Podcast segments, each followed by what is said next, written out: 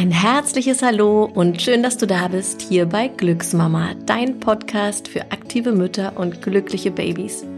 Mein Name ist Christina und ich freue mich, dass ich heute eine ganz wunderbare Frau neben mir sitzen habe und das ist nämlich Juliana Afram. Hallo, hallo liebe Christina, vielen Dank, dass ich dabei sein darf. Ich fühle mich sehr geehrt und freue mich auf unsere Aufnahme.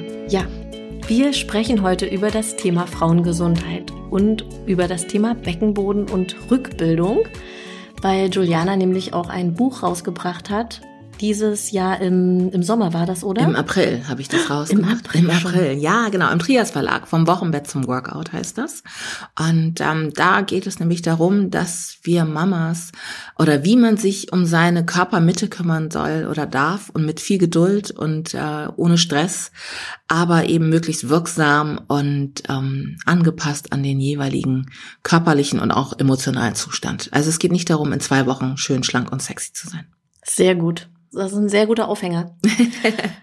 Juliana, du bist ja schon sehr lange in der Fitnessbranche unterwegs. Magst du einmal kurz erzählen, wie das angefangen hat und wie du dann quasi dich auf den Schwerpunkt Mütter auch, den du ja jetzt gerade auch mit bedienst, wie mhm. du darauf gekommen bist? Ja, angefangen hat das Ganze vor 20 Jahren, dass ich ähm, eine ganz klassische Fitness-Trainerausbildung gemacht habe und äh, ganz regulär Kurse gegeben habe. Dann habe ich eine Ausbildung gemacht im Sport- und Management-Bereich, war in Amerika ähm, für längere Zeit, habe da eine ganz klassische Pilates-Ausbildung gemacht, bin zurückgekommen, habe mein Pilates-Studio eröffnet in Hamburg und ähm, das war 2004 habe ich das Studio eröffnet, zurückgekommen bin ich 2003 und irgendwie hat sich das so ergeben, dass ich ja immer in der Zeit viel auch mit Müttern gearbeitet habe oder mit Frauen insgesamt und egal wie alt die Kinder sind, man ist ja immer Mutter zu dem Zeitpunkt, wenn man ein Kind geboren hat. Und da habe ich natürlich viel gesehen und viel unter meinen Händen gehabt. Und als ich dann zum ersten Mal Mutter wurde 2010, da wurde mir dann natürlich nochmal körperlich auch bewusst und emotional, was es dann eigentlich heißt, Mutter zu sein. Mhm. So und ich hatte vorher schon, also vor der ersten Schwangerschaft, ich glaube den ersten Pilates und Schwangerschaft äh, Workshop habe ich gegeben 2006 und zwei, oder 2007. Also habe mich mit der Thematik natürlich schon vorher befasst, aber so richtig bewusst wird es einem, wenn man selbst Mama wird. Und seitdem habe ich mich mit dem Thema ähm, Mütterfitness, Müttergesundheit, Beckenbodentraining, Rückbildung, äh, Geburtsverletzungen, was das alles, äh, was das alles mit einem so machen kann und und äh, ja, und irgendwie seitdem bin ich da hängen geblieben. Und 2014 habe ich mein zweites Kind bekommen und äh, dann habe ich eigentlich gesagt, auch aus meiner eigenen Geschichte heraus, jetzt widme ich mich eigentlich nur noch dem Mütterthema und okay. Ähm, genau. Das heißt, du hast äh, vor deiner, bevor du selbst Mutter wurdest, schon angefangen ja. damit. Das ist ja bei mir lustigerweise auch so. Mhm. Oder was heißt lustigerweise, aber bei mir war das tatsächlich auch so, dass ich schon Kurse gegeben habe ja. Lange bevor ich selber Mutter wurde. Ich finde es einfach auch so, es ist ein dankbarer Job. Einfach macht es, finde ich, ist es einfach schön, Frauen zu sehen und auch zu unterstützen darin, wieder so in ihre eigene Kraft zu kommen und einfach auch zu sehen, ähm, was Bewegung alles macht. Es geht ja nicht nur darum, dass man schlank sein möchte, sondern es hat ja auch eine hohe psychische Komponente und was das einfach an Freude auch auslösen kann. Und das ist irgendwie immer so das, was mir am Herzen lag und liegt. Ich finde, das merkt man auch ganz deutlich in deiner Arbeit. Also ich habe ja das Danke. Buch bestellt natürlich, weil ich ja auch immer auf der Suche nach guter Literatur bin und natürlich auch, wenn das Wissen so aufbereitet ist, dass es verständlich ist. Weil mich langweilt es natürlich auch schnell, wenn ich nur in Anatomiebüchern ja. wälze oder, ne, sondern genau. Und wir haben uns ja kennengelernt über Social Media im ja. Grunde. Ne? Ja. ja. Oh Gott, Instagram verbindet. Ja, äh, äh, Hashtag. um, ähm, aber das tut es ja wirklich. Und ja. es gibt ja, man könnte sagen, es gibt ja immer so schöne Fundstücke irgendwie so. Und ich finde, du äh, bist eins davon. Um, ähm, es sind schon Die so viele du. schöne, danke, so schöne, tolle Verbindungen irgendwie da rausgekommen. Ähm, ja, deswegen freue ich mich, dass wir uns heute auch zum ersten Mal live sehen. Ne? Ja. Ich habe noch eine Frage zum Thema Wochenbett. Ja. Weil das werde ich in den Kursen in der Schwangerschaft mhm. schon gefragt, was kann ich eigentlich machen, sobald das Kind da ist, mhm. ich aber noch nicht zu dir in die Rückbildung komme, darf ich dann schon was machen? Ja, unbedingt. Du darfst was machen, liebe Mama. Du solltest auch was machen, Was du aber nicht solltest, ist dich unter Druck setzen, wenn du nicht dazu kommst. Das ist immer so meine Devise. Es ist erwiesen, es gibt Studien darüber, dass man auf jeden Fall in den ersten vier Wochen nach der Geburt, dass der Beckenboden sehr empfänglich ist für Reize. Der gesamte Körper durch die Umstellung, die hormonelle Umstellung. Ähm, und es hat eine hohe neurologische Komponente eben auch. Und deswegen darfst du was tun. Du musst es aber nicht. Ähm, das ist das Schöne an Rückbildung und ich, vielleicht werde ich auch gesteinigt von anderen Experten, aber es ist nie zu spät, was zu tun. Und es gibt immer, yes, es gibt immer Fälle, wo es nicht passt, wo es nicht geht. Das Baby ist krank, der Mama geht's nicht gut, Geburtsverletzung gehabt, Großmutter stirbt, was auch immer. Schreibaby. Schreibaby, genau, zum Beispiel. Und das sind natürlich immer Ausnahmesituationen, dass man nicht als erstes an seine Rückbildung denkt, ist auch klar. Ich spreche aus eigener Erfahrung. Mein erster Sohn war sehr, sehr krank und ich bin zu nichts gekommen. Ich war fünf Wochen auf der Intensivstation. Meine Rückbildung ist spärlich ausgefallen in dem mhm. Fall. Ich wusste zwar, dass ich es tun muss, aber natürlich habe ich nicht den Kopf dafür dann. Und trotzdem als alles besser wurde, ist alles auch wieder gut geworden. So, ich möchte einfach nur den Mamas Mut machen. Grundsätzlich ist es aber so, dass du eigentlich direkt nach der Geburt, sofern keine Geburtsverletzung da waren, sofern die Geburt spontan und unkompliziert war und die Hebamme sagt, das ist okay und der Arzt auch sagt, das ist okay, kann man mit den ersten leichten Wahrnehmungsübungen beginnen.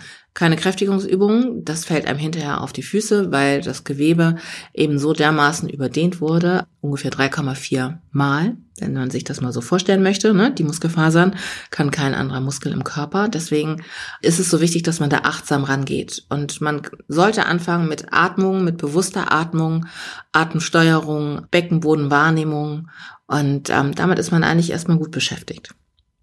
Aber ja. keine großen Workout-Programme. Ja, also diese Wahrnehmungsübungen finde ich auch im Wochenbett sehr wertvoll. Das, also, worauf ich ja so ein bisschen allergisch immer reagiere, ist das Beckenboden anspannen, weil dann mhm. keiner weiß so richtig, also Was nur das, genau, nur diese, die, dieser Begriff. Mhm. Also davon habe ich mich als Expertin ziemlich schnell distanziert, weil ich auch in meinen Kursen gemerkt habe, die Mama macht alles Mögliche, nur die legt den Po in Falten und weiß der Geier was, aber macht eigentlich nichts ähm, mit dem Beckenboden. Richtig. Und das ist ein großes Problem.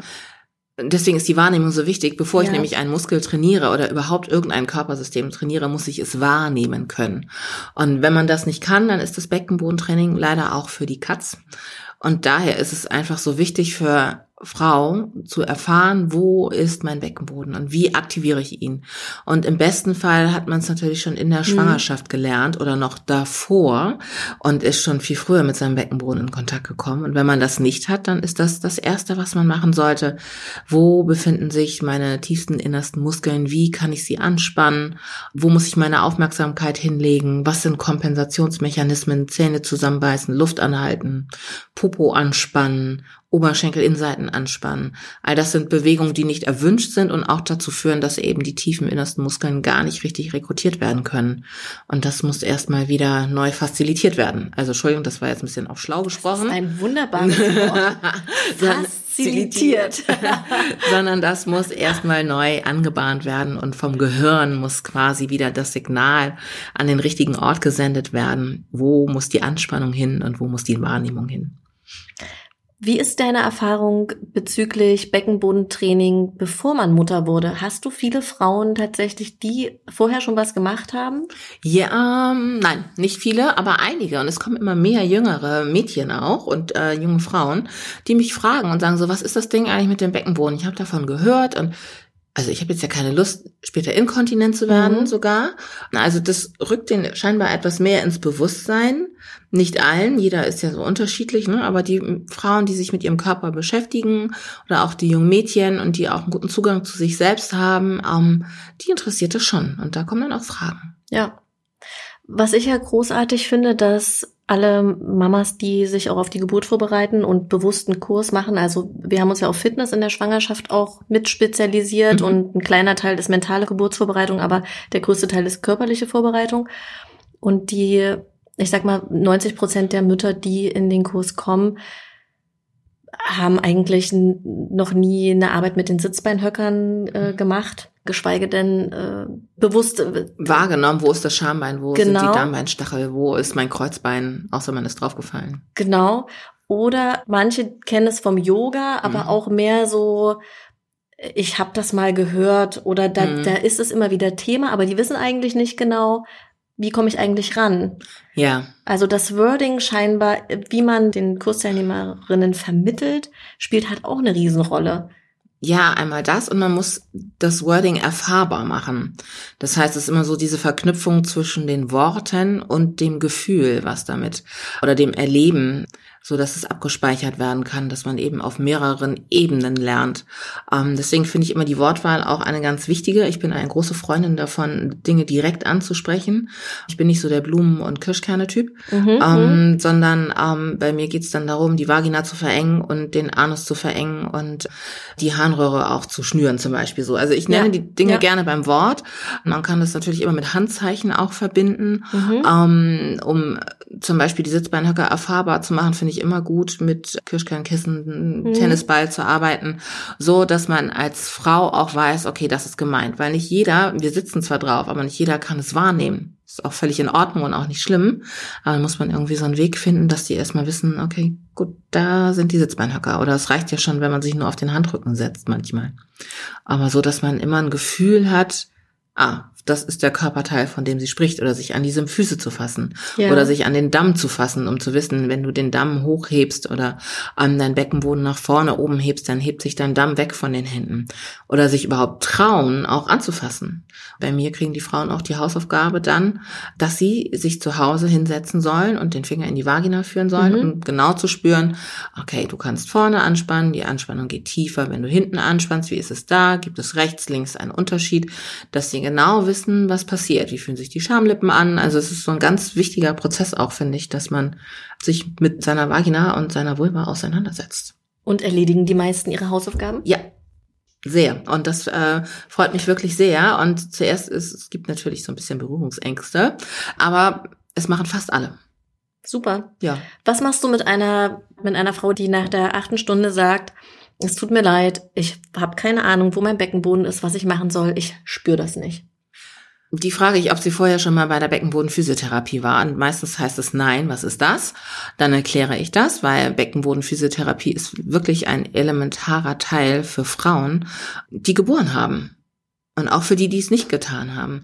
Weil am Beckenboden hängt einfach so viel. Und wenn ich den nicht wahrnehmen kann nach der achten Stunde Rückbildung, dann liegt es entweder daran, dass die Trainerin einen schlechten Job gemacht hat. Oder es liegt daran, dass vielleicht auch irgendwas nicht stimmt. Und dann muss das medizinisch wirklich auch abgeklärt werden. Vielleicht gab es einen Abriss, von dem keiner was weiß. Innere Verletzung am Beckenboden, von denen keiner was weiß. Vielleicht ist die Dammnaht nicht gut geheilt und die sensiblen Fasern sind ja immer, ähm, wenn die verletzt worden sind, es dauert, bis dann das einfach, äh, bis das Gefühl wieder eintritt. Vielleicht ist es eine störende Kaiserschnittnarbe, was auch immer es sein kann, aber das muss dann abgeklärt werden. Machst du das auch mit der Beckenbodenphysio oder arbeitest du mit jemandem zusammen? Wir haben das bei uns in der Praxis. Ich selbst darf es ja noch nicht machen. Ja. Aber ich schicke die dann zu unseren Physiotherapeutinnen beziehungsweise Osteopathinnen, die alle in der Gynäkologie ausgebildet sind Okay. und ähm, einfach auch in der Beckenbodentherapie ausgebildet sind. Und ähm, ja, dann sind die bei uns also sehr gut versorgt. Ja, wir haben ja hier in Berlin das Beckenbodenzentrum. Mhm. Da habe ich auch immer wieder Mamas, die beides machen, also die im Beckenbodenzentrum Mhm. sind und bei uns im Kurs. Das scheint auch auf jeden Fall eine gute Kombination zu Ja. sein. Vor allem bei, ähm, bei Geburtsverletzungen, Mhm. die nicht so gut verheilen oder wo wirklich der Druck einfach sehr stark. Ja, wo es so Senkungsproblematiken gibt. Genau. Ich finde, das ist auch eigentlich immer, sollte das der erste Weg sein. Bevor ich in den Rückbildungskurs gehe, Mhm.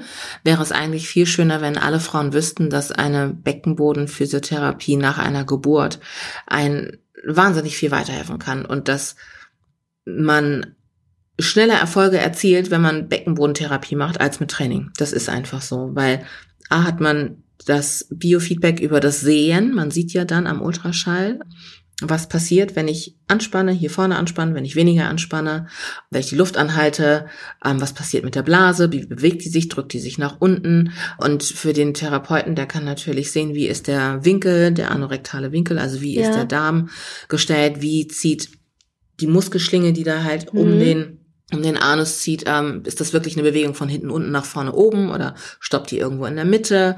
Ist die rechte Seite mehr betroffen als die linke Seite?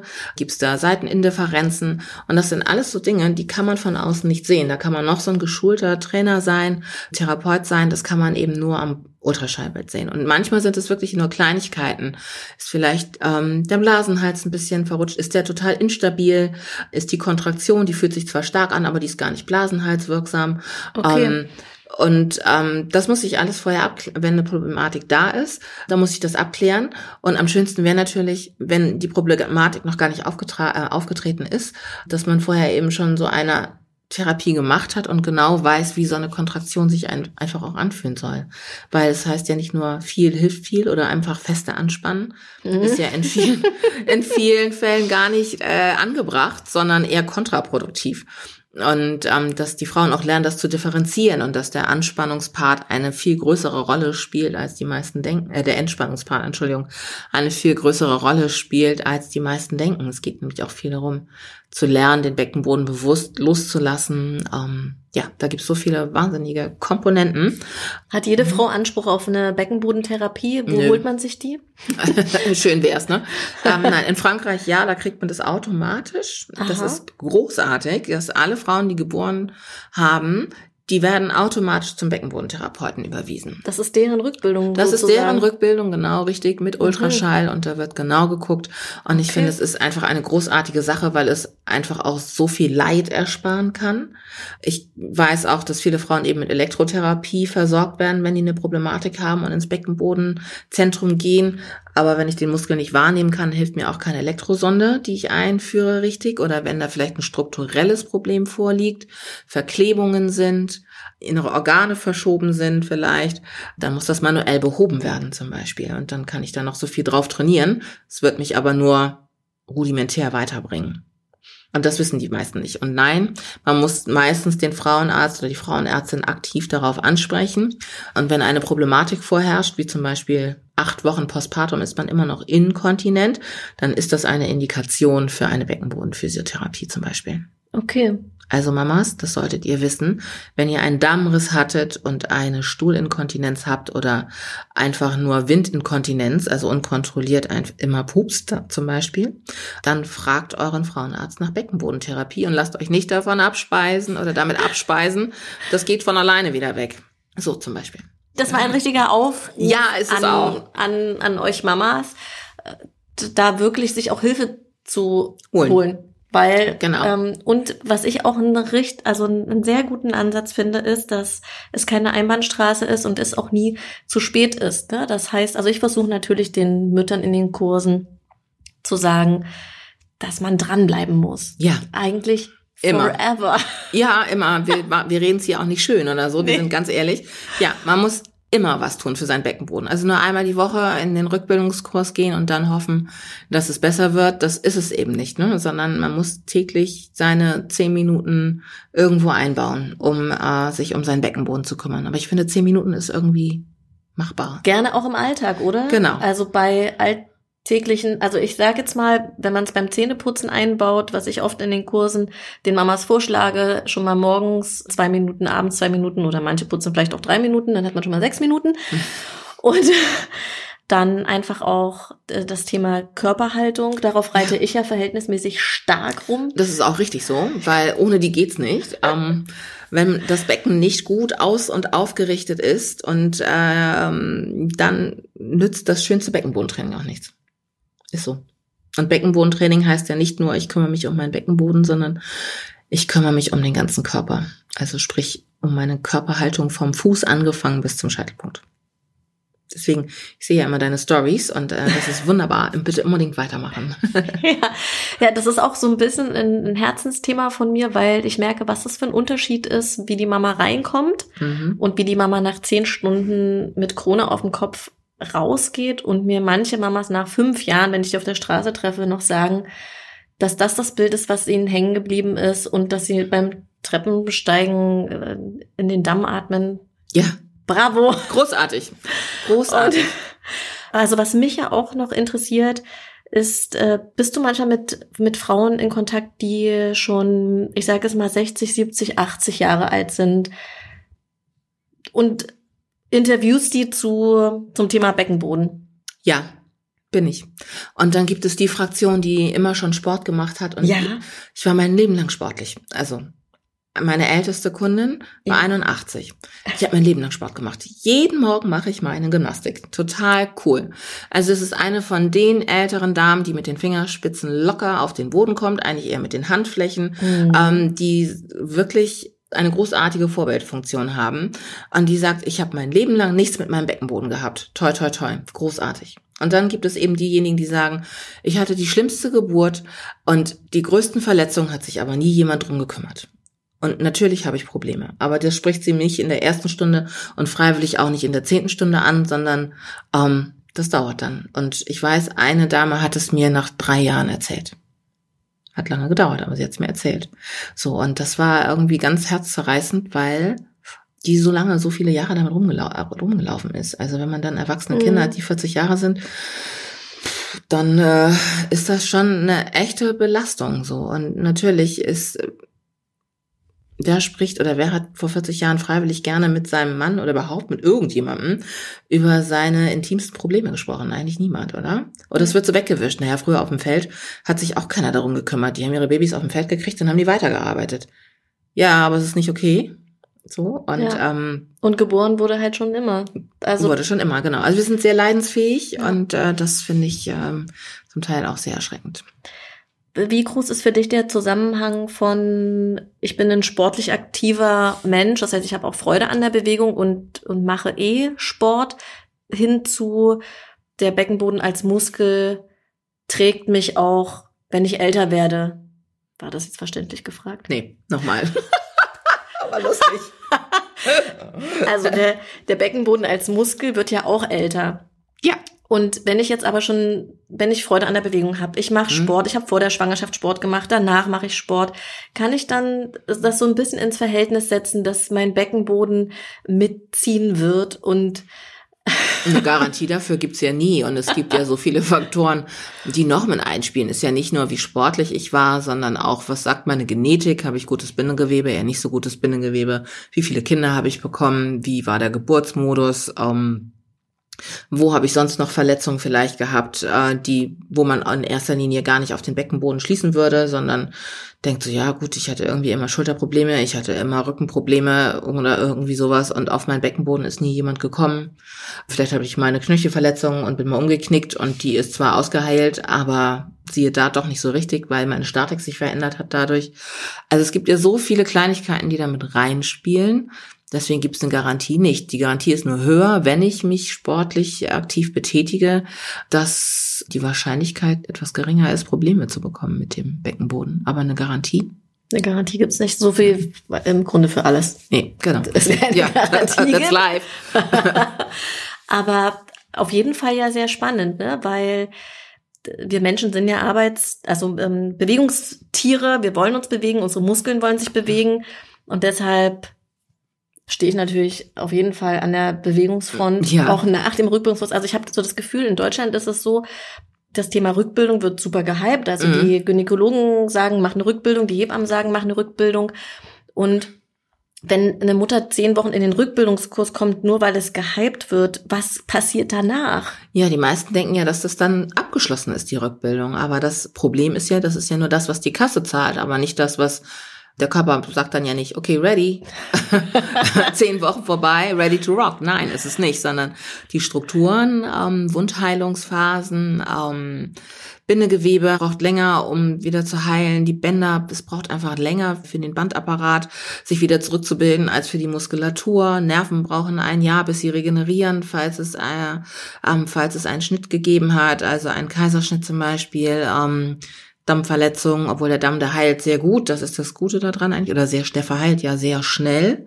Und dann hängt es natürlich auch davon ab, wie die Naht gemacht worden ist, ähm, ob es Narbengewebe gibt, überall da, wo eben Bindegewebe in die Muskulatur einwächst, ähm, ist die Kontraktionskraft äh, der Muskulatur geringer.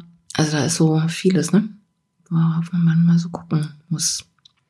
Was ist deine, deine Vision Richtung Beckenboden, wenn du, wenn du dir das so vorstellst? Also gibt es eine Vision? Ja, gibt es. Und zwar würde ich mir wünschen, dass alle Frauen, die geboren haben, eine gute Versorgung bekommen, eine adäquate Versorgung für das, was sie geleistet haben, nämlich neun Monate und dann die Geburt und dann das, was alles kommt, die nächsten 18 Jahre, beziehungsweise forever. Es hört ja nie auf. ähm, das bleiben ja immer unsere Kinder. Und ähm, dafür, für das, was wir alles leisten sollen und wollen und können, ist die Versorgung und die Informationen, mit denen wir versorgt werden, einfach zu wenig. Das ist nicht ausreichend. Und ich würde mir wünschen, dass sich das bessert. Ist das nur in Deutschland so? Ist, das, sind, die, für Deutschland sprechen, sind die Amerikaner da weiter? Nein. Ah. Die Hätte ich jetzt auch nicht äh, vermutet. Also die haben natürlich auch Beckenbodenphysiotherapie, ne? Also und das gibt es da auch, aber das ist das geschieht da auch nicht flächendeckend oder so. Mhm. mhm. Und das würde ich mir freuen, dass es in die Standardbehandlung quasi in diese Untersuchung, die man beim Gynäkologen hat, sechs Wochen nach der Geburt, dass das damit einbezogen wird und dass der Gynäkologe oder die Gynäkologin bereit ist oder das auch von den Kassen gestützt wird, weil die könnten viel Geld sparen hinterher. Ja, dass das äh, automatisch der Mama mitgegeben wird. Einmal Beckenboden, Physiotherapie und wenn da weiterer Bedarf besteht aufgrund von der und der Indikation, dann äh, bekommt sie eine Beckenbodentherapie. Und jetzt möchte ich von dir noch deinen Quickie-Beckenboden-Tipp den man immer und überall anwenden kann. Den man immer und überall anwenden kann. Hau raus. Hau raus, okay, gut. Egal, ob du sitzt oder stehst, was auch immer du gerade tust, liebe Mama, ist immer gut, ein bisschen an der Beckenbodenausdauer zu arbeiten und an der Entspannung. Also aufrecht sitzen beziehungsweise aufrecht stehen, Christinas Krone auf dem Kopf, fließende Atmung, tiefes Ein- und Ausatmen, dreidimensional in den Brustkorb hinein und ausatmend den Beckenboden ganz samt schnüren und heben, also alle drei Körperöffnungen verschnüren, verengen und den Beckenboden in den Bauchraum ganz sanft heben und halten, vielleicht so drei bis fünf bis acht Sekunden und dann das Lösen auch für drei, fünf, acht Sekunden, je nachdem, wo du stehst in deinem Training. Und wenn du das äh, wiederholst, zehn bis zwölf Mal, dann hast du schon mal was richtig Tolles getan für deinen Beckenboden. Klingt sehr gut. Ja, kann man überall machen, in langweiligen Meetings zum Beispiel. ja. Ja, die Integration in den Alltag ist, ist, äh, ist, ist da auf jeden Fall gegeben. Und das ist das A und O. Ja. Weil wir, keiner hat Lust, sich für eine halbe Stunde die Matte auszurollen und Beckenbodentraining zu machen. Nein, leider nein. Dabei kann das so viel Spaß machen, weil es ist ja nicht nur, es geht ja nicht um Inkontinenz oder um äh, Senkungsproblematiken, es geht ja auch um besseren Sex. Irgendwann ist das ja auch mal wieder Thema. Oder? Ja. Sollte. Oder auch nicht. Wir wissen es nicht. Hm, Nein, das aber es ist ja ganz individuell. noch ein, eine neue Folge. Das wäre eigentlich noch Stoff für eine neue Folge. Ja, auf jeden Fall. Aber damit hat es ja auch zu tun. Also ich mache Beckenbodentraining natürlich, damit ich kontinent bleibe. Aber ich mache das auch, weil ich Spaß beim Sex haben möchte. Finde ich super, Juliana. Ja. Also ich auch. Wunderbar, in diesem Sinne. Ich danke dir, dass du, dass du da warst, dass du mich hier besucht hast im Glücksmama Studio, dass wir, dass wir so wunderbar über den Beckenboden geplaudert haben. Sehr gerne. Und liebe Mamas, es ist so schön hier in diesem Studio. Guckt es euch auf jeden Fall an, das Glücksmama Studio, und kommt vorbei und macht Kurse. Es ist wunderschön. Wenn ich in Berlin wäre, würde ich mich hier einlisten. Oh, das wäre schön. Vielen lieben Dank, liebe Juliana, dass du heute bei mir warst. Und du, liebe Glücksmama, wir danken dir natürlich auch, dass du dir diese Folge angehört hast. Und ich hoffe von Herzen, dass es ganz viel Inspiration für dich, äh, dass es dir ganz viel Inspiration gegeben hat und dass du noch tiefer in das Thema Beckenboden eintauchen konntest, dass du Lust hast, die Übung, die Juliana gerade angeleitet hat, zu machen und dass du dir jeden Tag mindestens zehn Minuten für dich nimmst, für dich und deinen Beckenboden. Und ja, wenn du noch mehr Tipps rund um dein Mama-Dasein haben möchtest, dann besuche uns super gerne auf unseren ganzen Kanälen. Auf Instagram findest du uns unter Glücksmama Berlin und auf Facebook unter Glücksmama oder auf unserer Website glücksmama.de und die ganzen Accounts von Juliana, die verlinke ich euch in den Show Notes. Und ich freue mich auf jeden Fall, wenn du nächste Woche wieder dabei bist mit einer neuen Glücksmama-Folge. Und bis dahin alles Liebe und bis bald, deine Christina von Glücksmama.